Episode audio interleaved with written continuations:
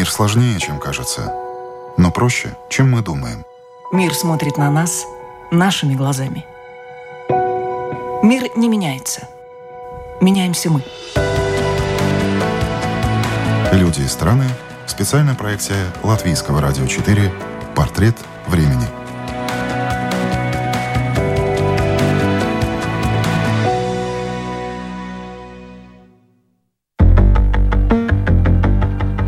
Предохранитель или Дрошинатайс.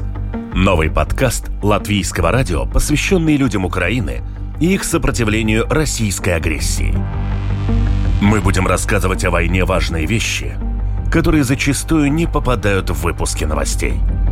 Полный выпуск подкаста на латышском языке выходит по четвергам и доступен на крупнейших подкаст-платформах и в мобильном приложении Латвийского радио – на русском языке будут доступны оригинальные записи интервью с героями эпизодов.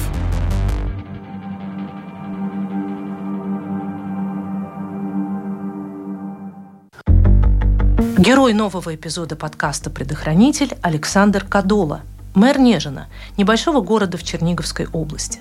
Сегодня половина городского бюджета идет на нужды безопасности и обороны. Здесь нет дискуссии о том, нужно ли приводить в порядок городские бомбоубежища. А еще Нежин помогает фронту, а Латвия помогает Нежину. О том, как неженцы пережили первые дни войны и как живут сегодня, он рассказывает журналисту латвийского радио Талису Эйпурсу. Добрый день. Да, добрый день. Вот смотря в картах, как развивались э, военные действия и где находилась русская армия, Нижин находится от Киева в сторону России по пути Чернихев, и русские войска были очень близко к Нижине, но так и не вошли в город.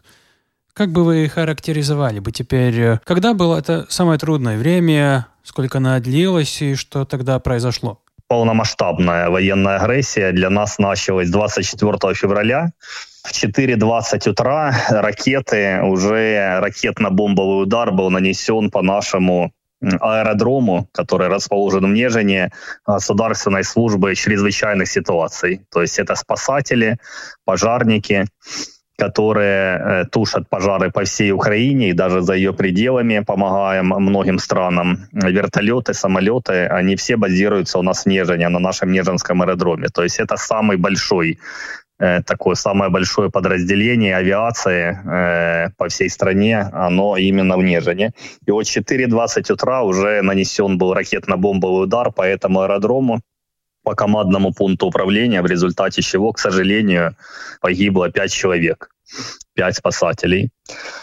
Э, а 25 февраля, на следующий день, уже э, войска России стояли под нашим городом, и пытались зайти в город. И только благодаря тем военным, которые были на то время в нашем городе, добровольцам, всем неженцам, мы дали э, отпор, дали первый бой и не пустили в город. И вот с 25 февраля по 1 апреля более чем месяц велись боевые действия вокруг нашего города. Наносились артиллерийские удары по городу, э, системы залпового огня, град, ураган, смерч – авианалеты. Более месяца мы вели боевые действия, но не пустили врага в наш город. Ни одна нога российского оккупанта не ступила на Нежинскую землю. Получается, самый мрачный период кончился, когда они несколько дней просто ушли от всего региона, да? Да, ну вот 1 апреля где-то закончились боевые действия. Два-три дня действительно они отходили в конце марта, последние числа марта. И при отходе они тоже много наносили ударов, очевидно, уже такие злости, в злобе, и много повреждений по инфраструктуре, к сожалению, и жертвы, самое главное, это человеческие жизни, тоже в последние дни марта имели место. По э, нашему городу, слава богу, нет. А в целом по Черниговской области, да, у нас были и летом прилеты э, по разным объектам. Непосредственно по нашему городу уже пока что прилетов не было. Но сигналы тревоги у нас звучат практически каждый день. Вчера их было, может, три, сегодня ночью. То есть сигнал тревоги это означает, что в нашу сторону локаторы заметили, что летит или самолет, или вражеская ракета в сторону Нежина и в сторону Черниговской области. Поэтому включаются сирены на улице. Сейчас уже у нас отработаны такие приложения мобильные в каждом телефоне, в каждом смартфоне. Оперативно эти сигналы тревоги, сирены срабатывают. То есть нужно двигаться всем жителям в безопасное место, в укрытие, в подвалы, бомбоубежища и так далее.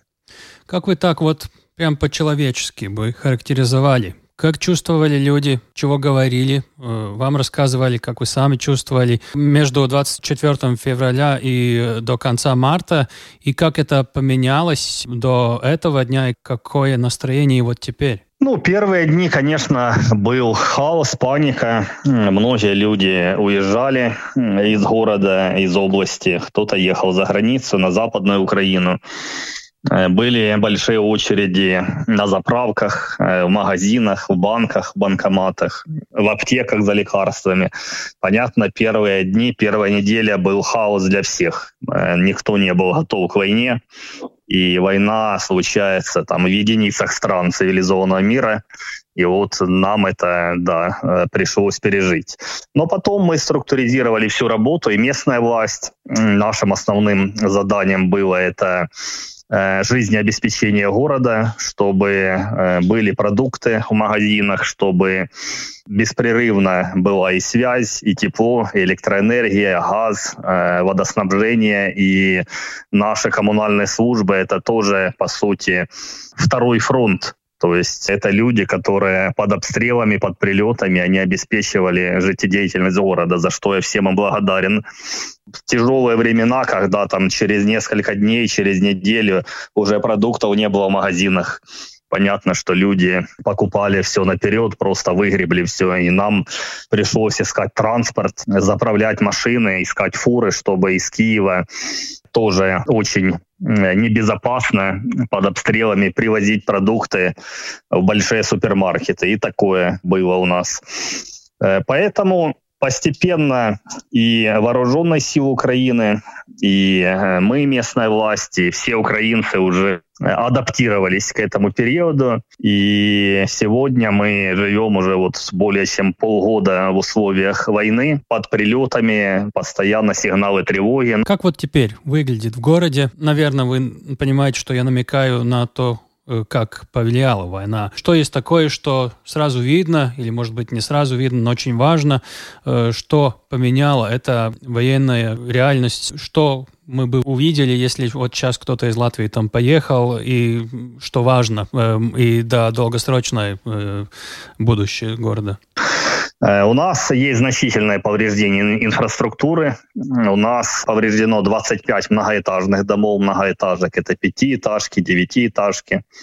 Повреждено более 55 частных домов. Четыре дома полностью уничтожено частных. На их месте где-то 15-20 метровые воронки от снарядов.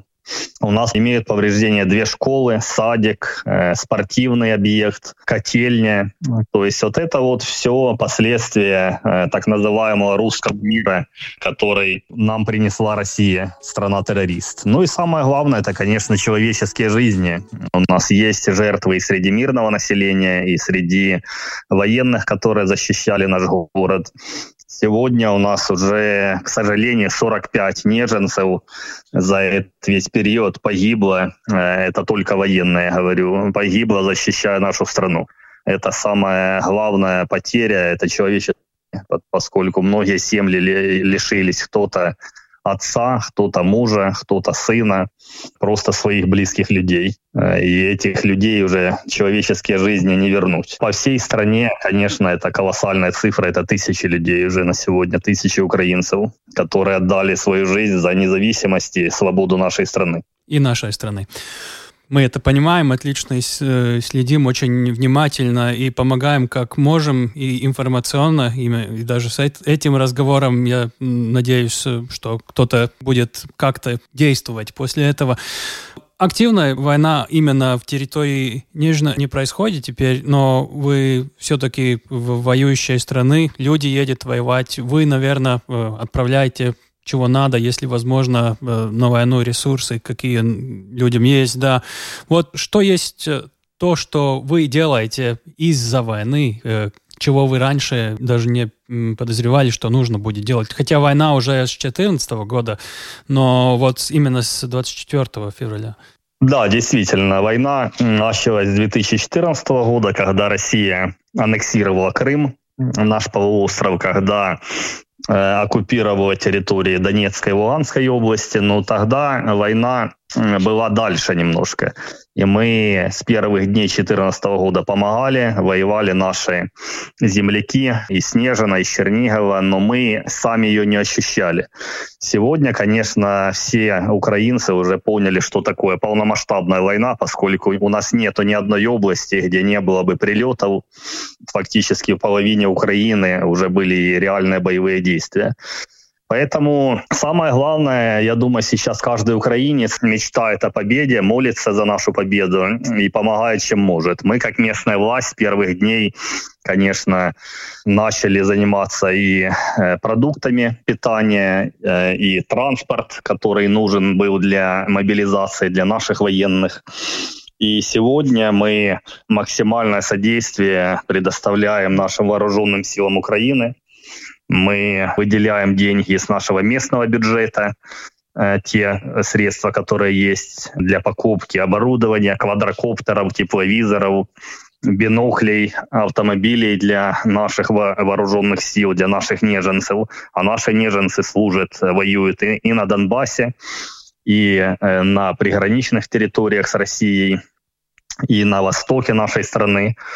Э, также у нас создан волонтерский штаб при Нежинском горсовете, это при местной власти, где тоже очень большую работу проводят волонтеры, помогая всем, чем могут. А сегодня уже начинается и осенне-зимний период, когда нужно уже одевать наших э, защитников, да, это и теплое белье, и зимняя одежда и так далее. Поэтому очень много, конечно, сегодня таких функций, которые раньше нам не приходилось делать. И мне, как мэру, и городской власти. Но сегодня мы все делаем для нашей победы. Каждый на своем месте, каждый на своем уровне. И мы понимаем, что взнос каждого сегодня, это очень важно. Мы сдаем и со своих заработных плат взносы, благотворительную помощь, покупаем автомобили, работаем с бизнесом, с бизнесменами. То, сколько может. Сегодня все для фронта, все для победы. Ну, мы в Латвии знаем, что мы по GDP вместе с Эстонией, Литвой топ-3 в мире, сколько мы даем помощь Украине. Для нашего бюджета это как бы большая цифра, но насколько вот именно для вашего города вот бюджет, если только смотреть, потому что это помощь, конечно, шире бюджета, насколько война повлияла? Половина уходит для войны, вы сразу скажете.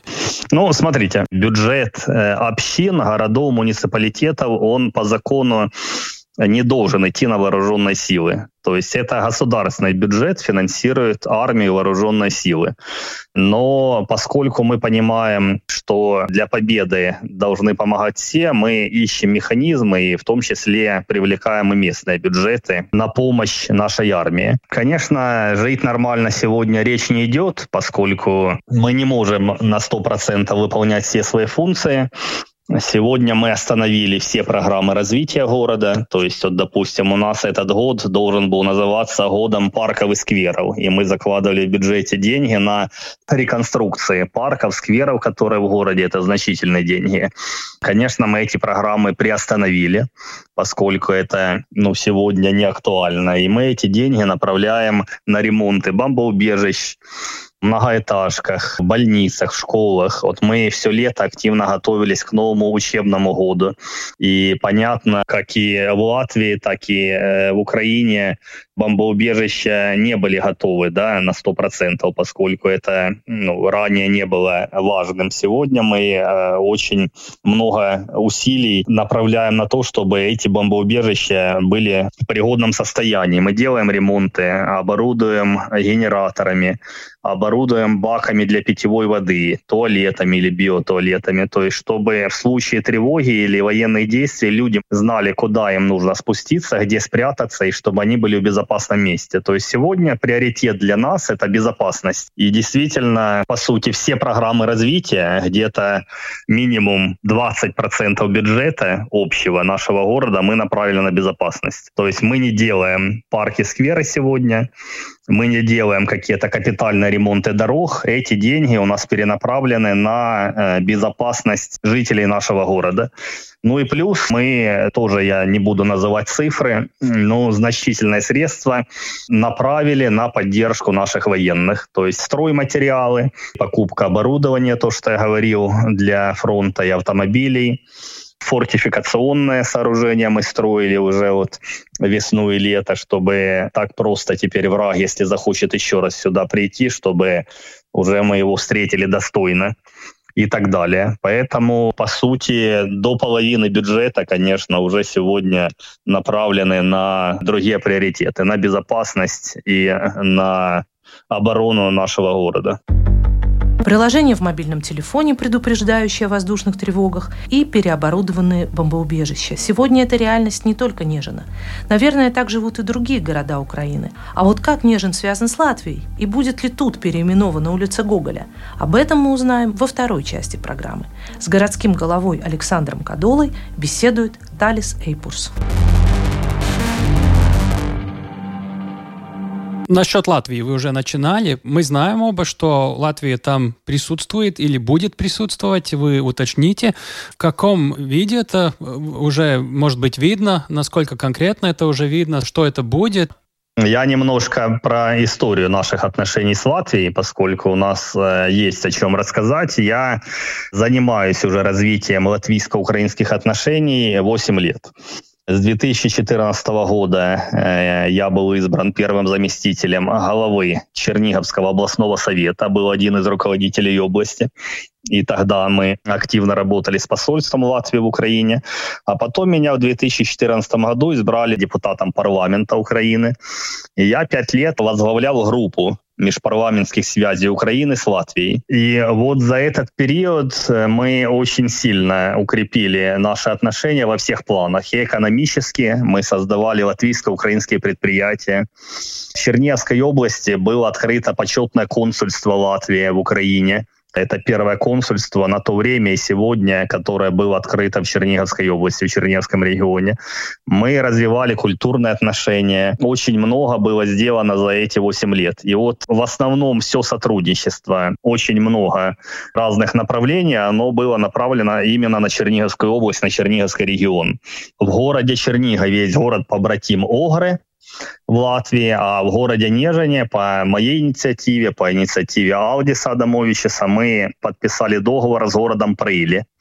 Буквально в августе этого года я ездил в Латвию, в Прыли, мы подписали уже официальный договор о сотрудничестве с мэром этого города, тоже рассказали о войне в Украине и очень нас э, тепло принимали и в Прейле, и в Риге. И еще раз хочу выразить слова благодарности всему латвийскому народу за реальную поддержку. Да, несмотря на то, что Латвия небольшая страна, но я всегда говорю, что вы страна с огромным сердцем. Сегодня Латвия нам помогает и финансово, и дипломатически. Вы такой лидер в Европейском Союзе по дипломатической поддержке, задаете темп и я бы хотел, чтобы и все другие страны равнялись на Латвию в этом плане. Это и гуманитарная помощь, и называя Нежин, э, Латвия одна из первых стран, которая еще в марте, когда нам было тяжело и были реальные боевые действия, именно с посольства Латвии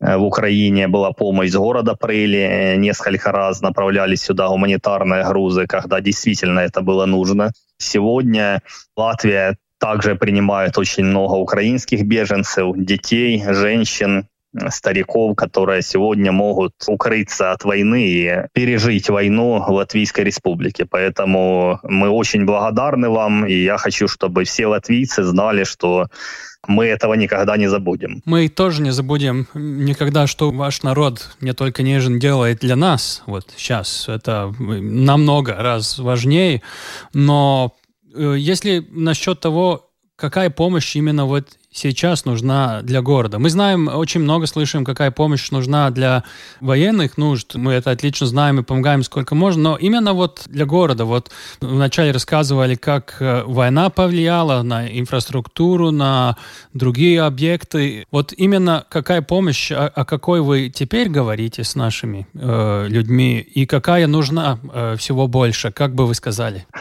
Но смотрите, э, значит, правительство Латвии приняло решение про выделение 5 миллионов евро из бюджета страны на помощь в восстановлении именно Черниговской области, Черниговского региона.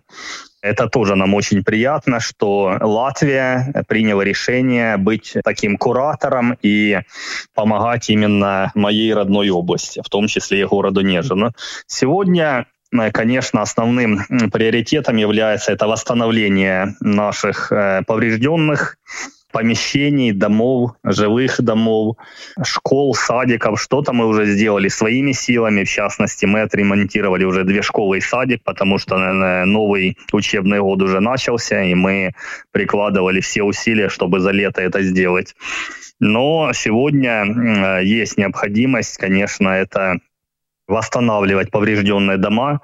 Э, у нас есть э, большая проблема и необходимость по транспорту. У нас много транспорта было уничтожено коммунального, это и скорая помощи, которые в первые месяцы мы передавали военным для нужд армии. Сегодня у нас не хватает этой техники в наших больницах. У нас есть потребность э, в коммунальной технике для наших предприятий коммунальных, которые занимаются благоустройством города, вывозом мусора, поскольку много техники тоже было или уничтожено, или передано для наших вооруженных сил.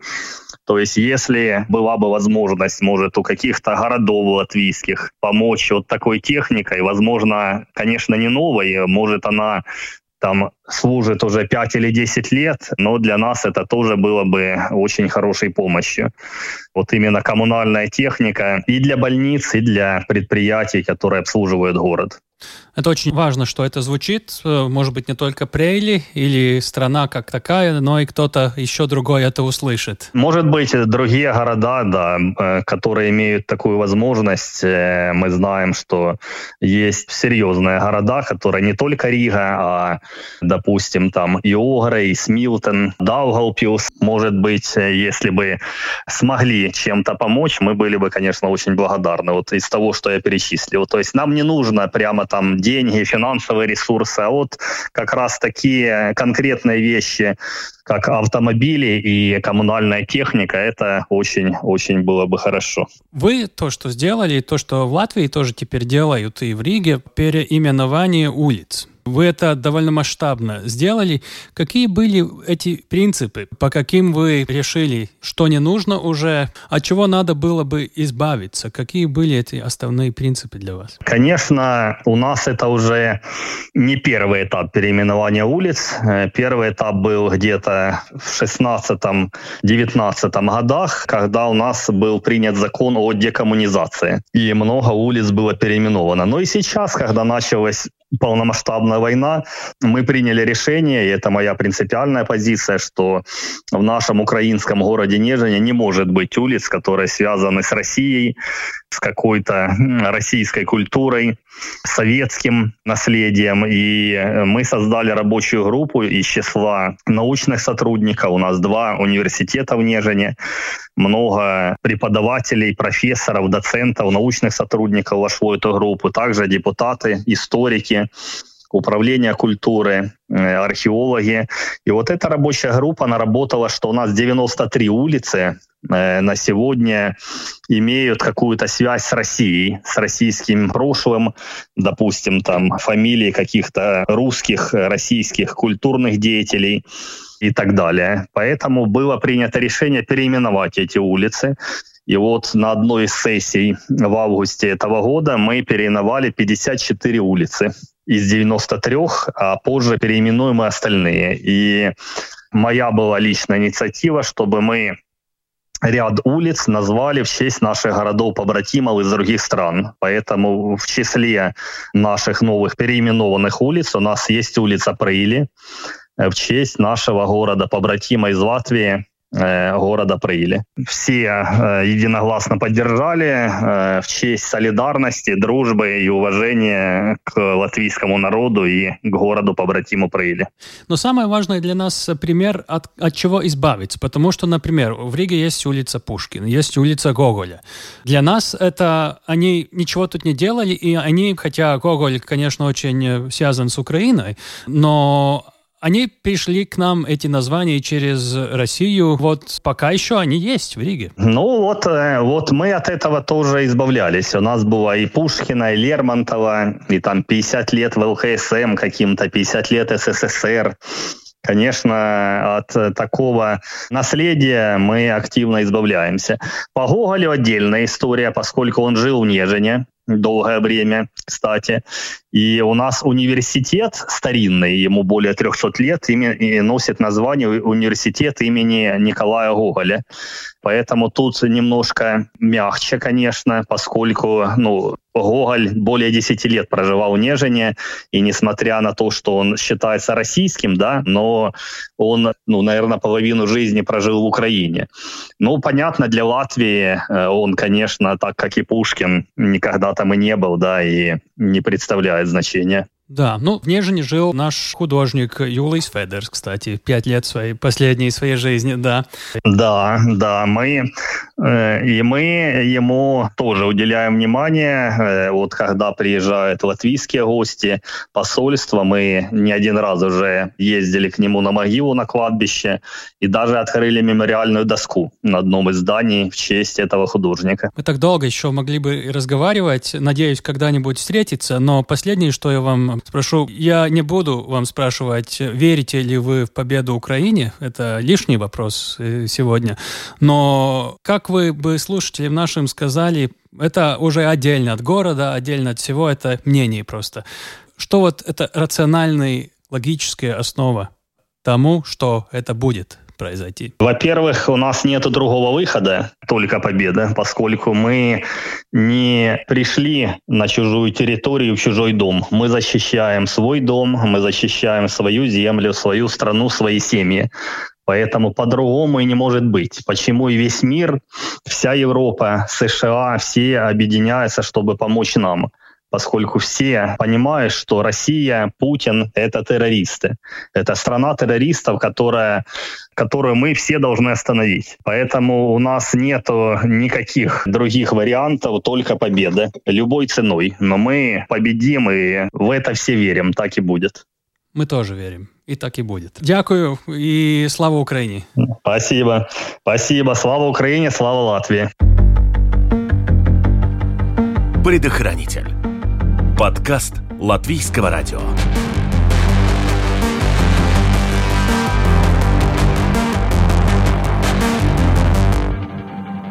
Подпишись, чтобы не пропустить следующий эпизод.